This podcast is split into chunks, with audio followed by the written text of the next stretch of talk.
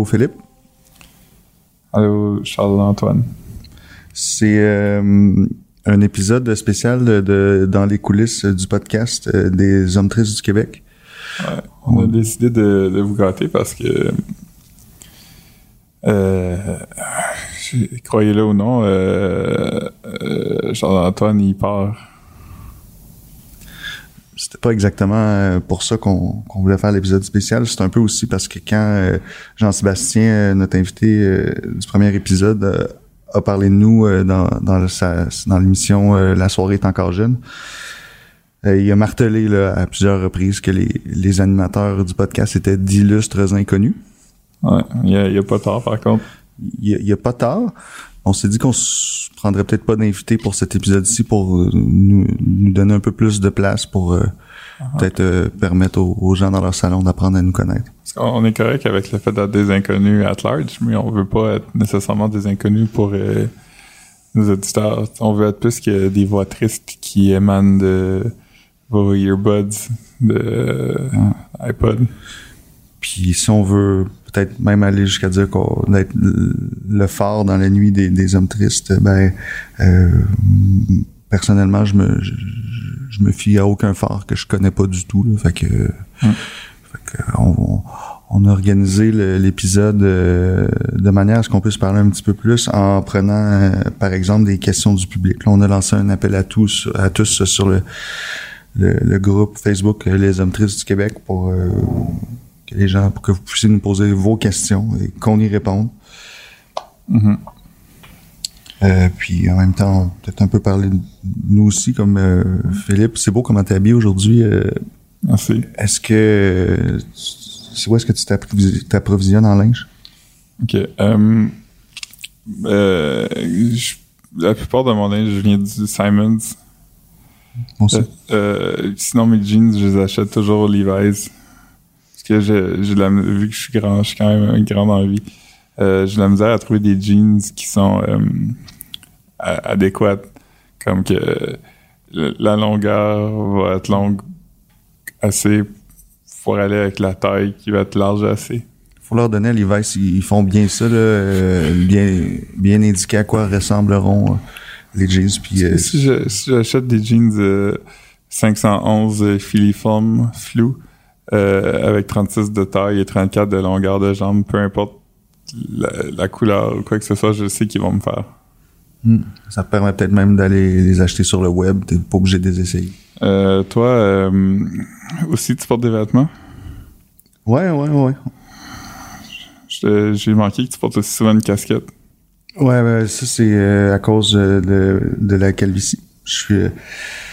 Mon père me je disais toujours quand j'étais au secondaire, arrête de, de- de mettre du gel dans les cheveux, là, tu vas faire de la calvitie à 24 ans. Puis euh, j'étais là, en Christ, je vais me mettre du gel, c'est, bien plus beau. Puis euh, ben effectivement, à partir de 24 ans, j'ai commencé à faire de la calvitie grimpante. Maintenant, euh, je, je- comme on appelle euh, dans le jargon un beigne. Ça paraît surtout vu de haut. Puis euh, j'aime bien mettre une casquette par-dessus ça tout le temps, à part quand je dors. Est-ce que tu as calé comme de en avant, en arrière? Oui, Moi, je, je pars mes cheveux à un rythme alarmant. Mais, mais, mais moi, c'est pas nécessairement comme les. Tu sais, je, je cale pas nécessairement comme on dit, je fais juste m'amincir un peu partout. Fait que je pense que le résultat va être pareil, mais comme. Qui, qui va arriver tout d'une shot plutôt que. Ça, ça va pas ressembler à de l'érosion, mettons, là, ça va juste. euh, on, ça à la télé, euh, ça à la maison, ils voient pas, mais euh, Philippe pointait les, la pointe de son front pour dire que c'était pas dans ce sens-là qui. qui- J'ai aussi les tempes euh, grisonnantes. On me le dit aussi, mais je refuse d'y croire.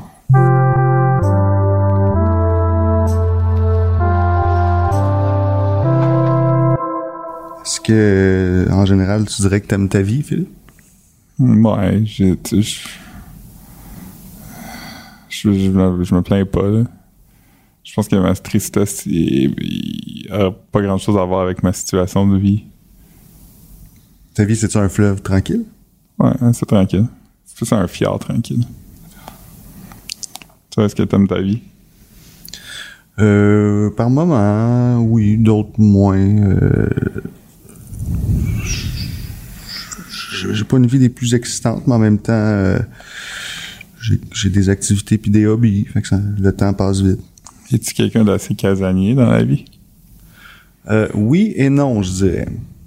Des fois, j'aime ça euh, être chez nous, euh, écouter The Office en rafale. Puis d'autres fois, j'ai juste envie de mettre le strict minimum dans un sac et de partir.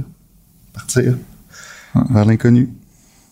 Et Charles, on a toutes les deux été au Mexique l'an dernier sur des tout inclus. C'était pas le même tout inclus, c'était pas en même temps, c'était à une semaine d'intervalle. C'est vrai. J'ai pas vraiment aimé ça. Euh, je, suis pas un habitué des tout inclus, tu sais. Je suis pas de ces gens qui disent Hey, on, se pète un voyage euh, cette année? Puis là, tu sais tout de suite qu'il va falloir que tu choisisses un resort. Puis non, mais euh, moi, j'ai quand même fait le choix d'aller dans un tout inclus avec ma conjointe. Puis après, à partir de la quatrième journée, j'avais vraiment hâte de revenir.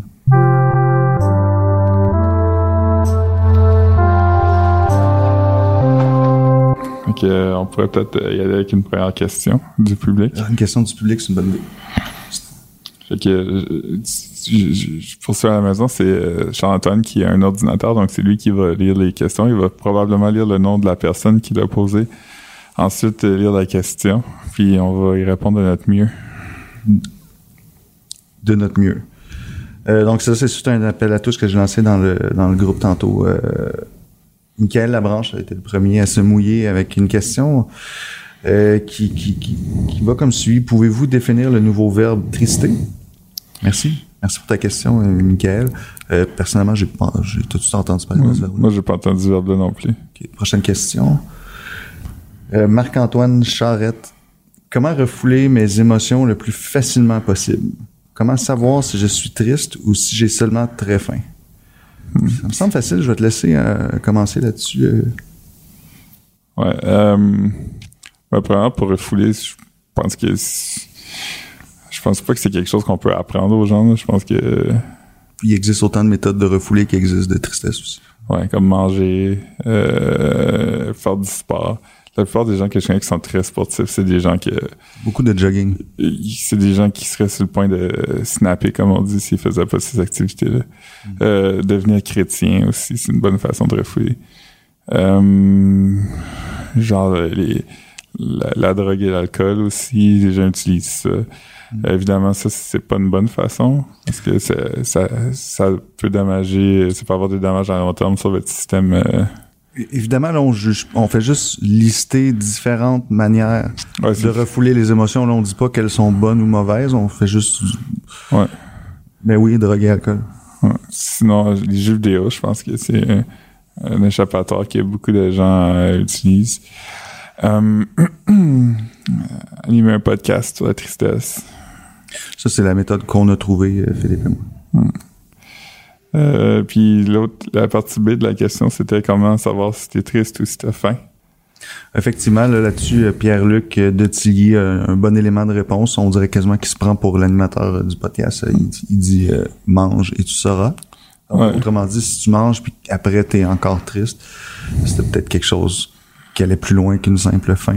Ouais, moi, je, moi je dis pense à un, un sandwich, puis si ça semble satisfaisant, t'es sur la bonne voie, puis sinon pense à comme la fois que t'as demandé à une fille de ça avec toi puis elle a dit non puis si t'es affecté ça se peut que tu sois triste euh, la question suivante de Sarah, c'est que maintenant, puis pour toi là, en particulier, Philippe, maintenant que la série Coup de poing euh, de TVA Fugueuse est terminée, quoi écouter le lundi soir euh, pour être triste? ça, c'est difficile quand même. Euh, parce que j'avais deux, deux, deux rendez-vous tristesse par semaine. Euh, le lundi, j'écoutais la série Coup de poing de TVA Figures. Hmm. Euh, le mardi, j'écoutais This Is la série Coup de poing américaine. Je sais pas si vous êtes familier avec Is Un peu. Euh, This Is c'est une série américaine qui raconte l'histoire de la famille Pearson qui ont vécu beaucoup de choses tristes. Et euh, euh, de façon non ironique, je l'écoute et j'ai au moins un moton. Souvent, je pleure. Comme à chaque semaine, il y a quelque chose qui, qui m'affecte beaucoup. Euh, je me sens quand même lame d'être autant affecté par cette série-là. Mais euh, il y a comme un consensus parmi les gens qui l'écoutent qui disent qu'ils sont pas capables de pas avoir des émotions fortes. Mais ça aussi, ça est fini avec une finale coup de poing la même semaine que Figures a fini. Est-ce qu'on apprend enfin comment il est mort? Euh, bah, pas à la fin, on l'apprend à un moment donné. On l'apprend à un moment donné, ok. C'est la grosse intrigue de la première saison, puis on dirait que dans la deuxième saison, euh, c'est plus vraiment important. Euh, sinon, des rendez-vous télévisuels tristes. euh, Il y a l'échappée, je pense, sur TV. J'ai jamais écouté, mais je pense qu'il y a des enfants euh, qui ont disparu là-dedans aussi. Sinon, euh, Unité 9, toujours un peu de tristesse. Le domaine de l'incarcération féminine, c'est pas, c'est pas euh, joujou, tu sais. On est rendu à saison 16. Ouais. Euh, District 31, c'est juste encore ça? Euh, ça, c'est l'affaire là, à 7 h le soir, là, à la place de Virginie, ouais. Ça joue encore. Il y a ça. Euh, la pause d'or, euh, c'est pas triste en tant que tel, mais il y a quelque chose de triste à propos de la pause d'or quand même. Je sais pas trop c'est quoi. Il y a comme une qualité de triste qui, qui, qui, qui émane de cette émission-là. Des participants. Ouais, les participants, mais je, je, je sais pas c'est quoi, mais on dirait que j'ai toujours trouvé ça lourd comme émission. Ça me donne envie de prendre, de, de faire une parenthèse, d'interpeller notre technicien Charles. Euh, Charles, t'es- pas allé à la- un enregistrement de l'Apollo aux d'or la semaine dernière? Non, justement, c'est d'une tristesse. Les gens, ils m'ont pas rappelé euh, l'événement. OK. Fait que pour, euh, pour ceux qui entendent, qui ont pas entendu, il dit qu'il est allé. Euh, c'était moins, c'était justement, c'était pas mal moins euh, le fun qu'il s'imaginait. Il y avait une ambiance super morne. Il a pas pu parler à, l'animateur ni à France Baudouin. Il voulait aussi toucher un des œufs, puis ils ont dit non, c'est, le temps de quitter, monsieur. Sinon, entre Cadieux, c'est triste aussi. J'ai beaucoup de souvenirs d'Anne-Cadieux, dont un très, très, très, très précis. Euh, Est-ce qu'il concerne euh, Vincent Bolduc? non, il considère... Ben oui, là, vu que c'est euh, sa blonde, euh, Renaud, qui a accouché. Quand Renaud a accouché, il y avait une- on avait vraiment une vue privilégiée sur l'accouchement. C'est, je pense même si j'étais le père de l'enfant, j'aurais pas une aussi bonne vue sur l'accouchement. Là, ça m'a marqué. Je suis... Est-ce qu'on voit, est-ce qu'on voit, On voit, oui.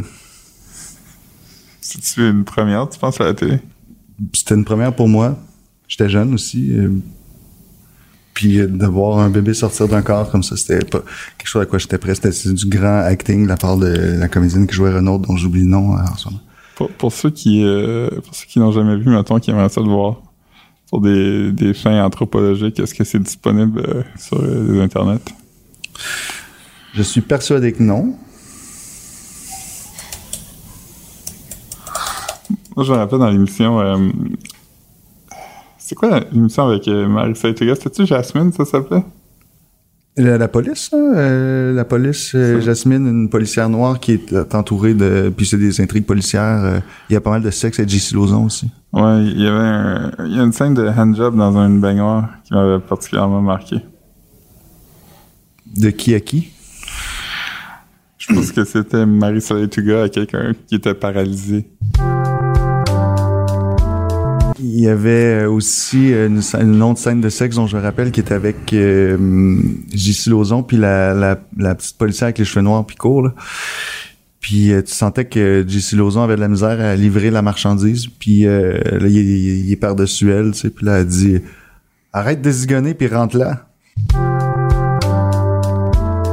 Euh, Jean-Philippe euh, Bérubé, quel est votre endroit préféré pour euh, pleurer? Ah, Malgré le fait, en tout cas, malgré le fait que ma tristesse est constante, c'est quand même assez rare que je pleure. Euh, puis quand ça arrive, j'ai pas d'endroit préféré. C'est à, c'est où est-ce que je suis euh, à ce moment-là. Je, je pleure tout simplement, sans égard. J'ai beaucoup de tristesse, mais comme, ça va m'arriver des fois, mettons, en regardant des films, étrangement, ou comme, même comme des publicités de télévision, je pense que c'est ça qui me fait comme, peut-être, euh, que mes émotions prennent le dessus, mais dans des vraies situations de vie tristes, c'est effectivement aussi rare que je pleure. J'ai, plus souvent des larmes de frustration que des larmes de tristesse. As-tu déjà pleuré en voyant les trois juges se retourner en même temps euh, à la voix? Les quatre? Non. Non. J'ai- pleuré, par contre, euh, à la publicité d'un médicament quelconque, je pensais pour l'arthrite ou quelque chose, que le grand-papa, il va voir sa fille faire du ballet. Je, je, comprenais pas trop pourquoi. Toi, est-ce que tu déjà pleuré en voyant les, tous les juges se retourner à la fois là-bas? Non, non.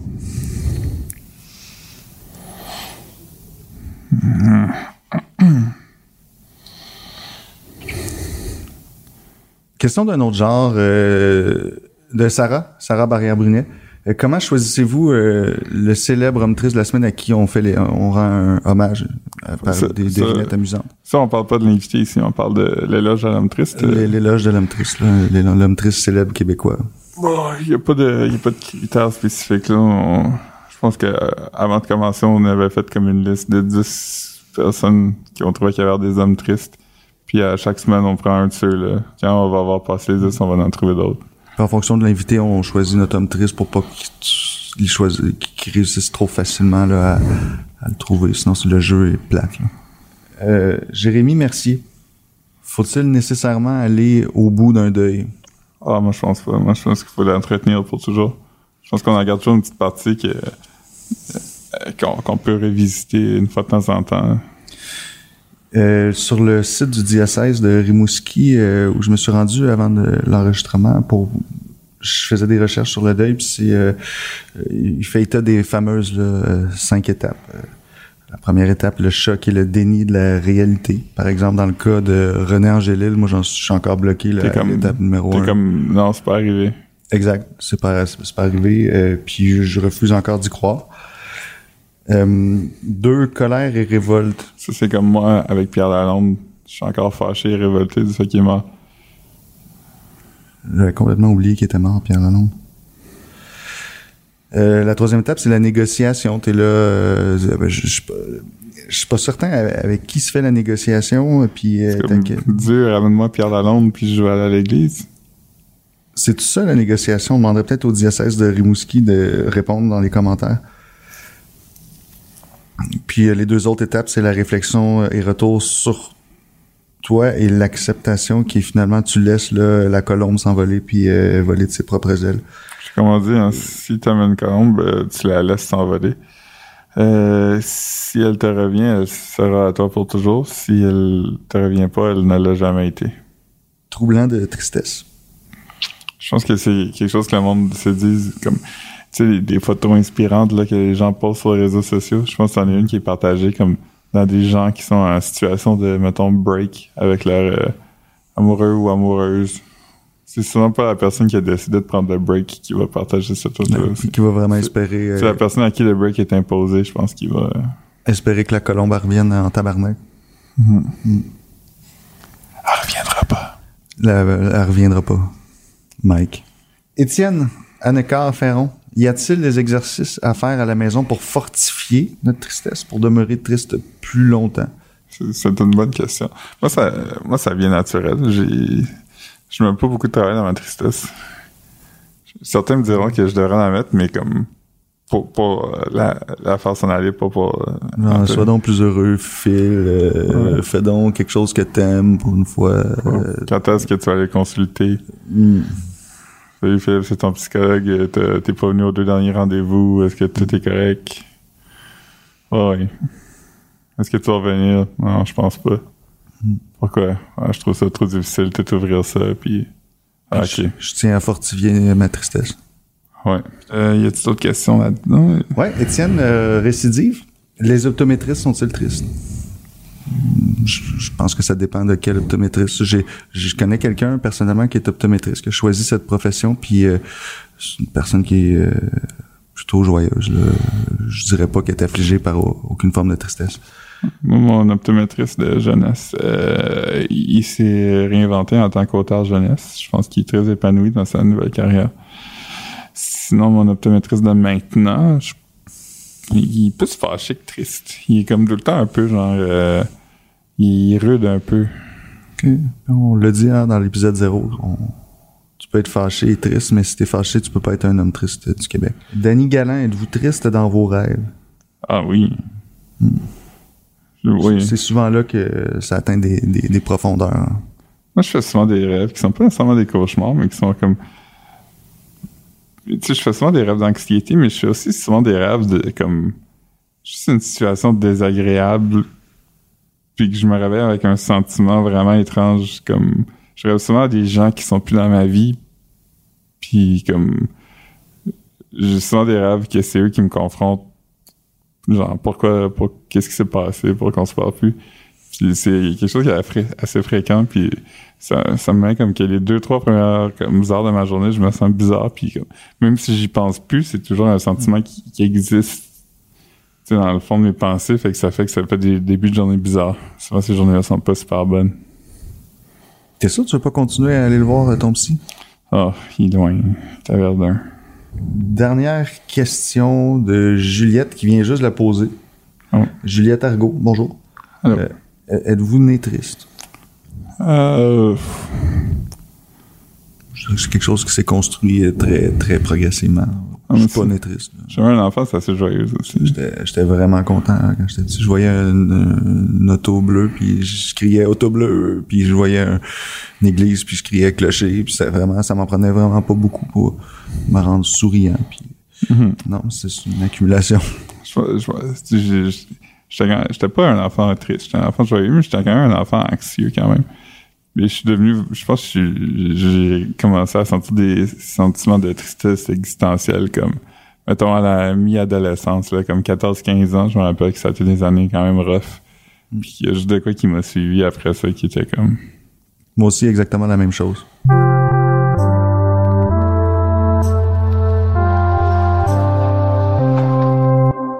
Donc, merci euh, à tout le monde pour euh, vos questions. On espère euh, y avoir bien répondu. Est-ce qu'on peut dire aux gens où, tu t'en vas? Ah oui, je vais m'absenter pendant les prochaines semaines. Je vais quitter pendant sept semaines. Euh, je suis dans un groupe de musique. On s'en va faire une tournée aux États-Unis qui commence en Californie. Puis ensuite, on va faire en 50 jours 40 spectacles. Moi, c'est... Je, je trouve pas que c'est une bonne nouvelle. Ça m'évoque les mots du grand poète Michel Rivard. Ça ne vaut pas la peine de laisser ceux qu'on aime aller faire tourner des ballons sur son nez. Dans ton cas, le ballon, c'est une guitare euh, de variété bass. Euh, les ballons, c'est des. Euh, c'est genre du post-rock. Est-ce que c'est injuste de qualifier ta musique de post-rock? C'est pas injuste, mais c'est un peu. C'est un peu. C'est un peu trop général, puis. C'est un peu post-rock, mais c'est surtout rock. Fait que, fait que le deuxième micro va euh, être occupé par euh, notre producteur euh, Charles-André. Salut. Ceux qui, viennent, ceux qui, qui ont pas entendu, il a dit mm salut. Il a, il a, bien hâte. Puis de toute façon, je suis d'accord avec la, la chanson là, dont tu parlais, de, mais j'ai pas l'intention, là, malgré ma distance géographique, d'être distant euh, avec ma psyché et ma présence intellectuelle, Philippe, on va, on va, on va garder le contact, ça c'est sûr et certain. Euh, j'ai l'intention de t'appeler au moins une fois par jour, euh, partager là, ce qui se passe, qu'est-ce que je mange, comment la, musique finalement me permettra jamais de réaliser mes rêves. J'ai déjà eu des rêves aussi. Des rêves? Mm-hmm. Est-ce que tu en as déjà accompli un? Non. Fait que moi, euh, si jamais tu veux rajouter quelque chose, interromps-moi dans la, parce que là, je m'en vais dire qu'on va, on a fait le tour. Je pense bien qu'on va réussir à faire un petit montage bien tête de tout ce qui s'est dit là. C'était pas super tête là en direct, mais euh, on, va, raccourcir les, silences, puis euh, on va. Charles-André, notre producteur, il va, travailler bien fort là-dessus. Merci pour vos questions. Pour ceux qui, qui sont tombés sur le podcast par hasard, euh, allez vous dans notre groupe Facebook. Euh, c'est un groupe qui s'appelle les, les hommes tristes du Québec. Euh, faites une demande d'adhésion. À moins que vous ayez un, un nom bizarre en caractère que je comprends pas, puis juste deux amis, on va vous accepter. Euh, sinon, on aimerait ça avoir de vos commentaires. vous pouvez les laisser des commentaires sur SoundCloud. Euh, vous pouvez nous laisser des commentaires euh, sous l'article dans le journaldemontréal.com. Vous pouvez nous laisser des commentaires sous la publication de l'épisode dans le groupe des hommes tristes du Québec. Vous pouvez, par contre, ça c'est ce qu'on pourrait faire le plus, vous pouvez nous laisser des commentaires sur iTunes. Mm. On en a deux. Quand on va en avoir cinq, on va les lire en ligne. On va les lire en ligne. En ondes, pas en ligne, en ondes. aussi, euh, abonnez-vous dans iTunes. Sinon, euh, Peut-être euh, le mot de la fin, on pourrait laisser à notre technicien Charles André. J'ai hâte de commencer avec vous, euh, avec Philippe, en fait, euh, en co-animation. Euh, salut à tout le monde. Euh, J'espère que vous allez apprécier ma voix et ma tristesse que je vais vous partager. Donc, euh, pour ceux qui n'ont pas entendu, euh, dans le fond, euh, il disait qu'il aurait aimé ça qu'on l'avertisse avant, que c'est lui qui devenait le co-animateur, qu'il sait pas si ça y tente vraiment, mais qu'il va prendre la fin de semaine pour y penser. Puis, euh, s'il décide euh, qu'il le fait, il, il va le faire pour de vrai et non à moitié. Merci. bonne semaine.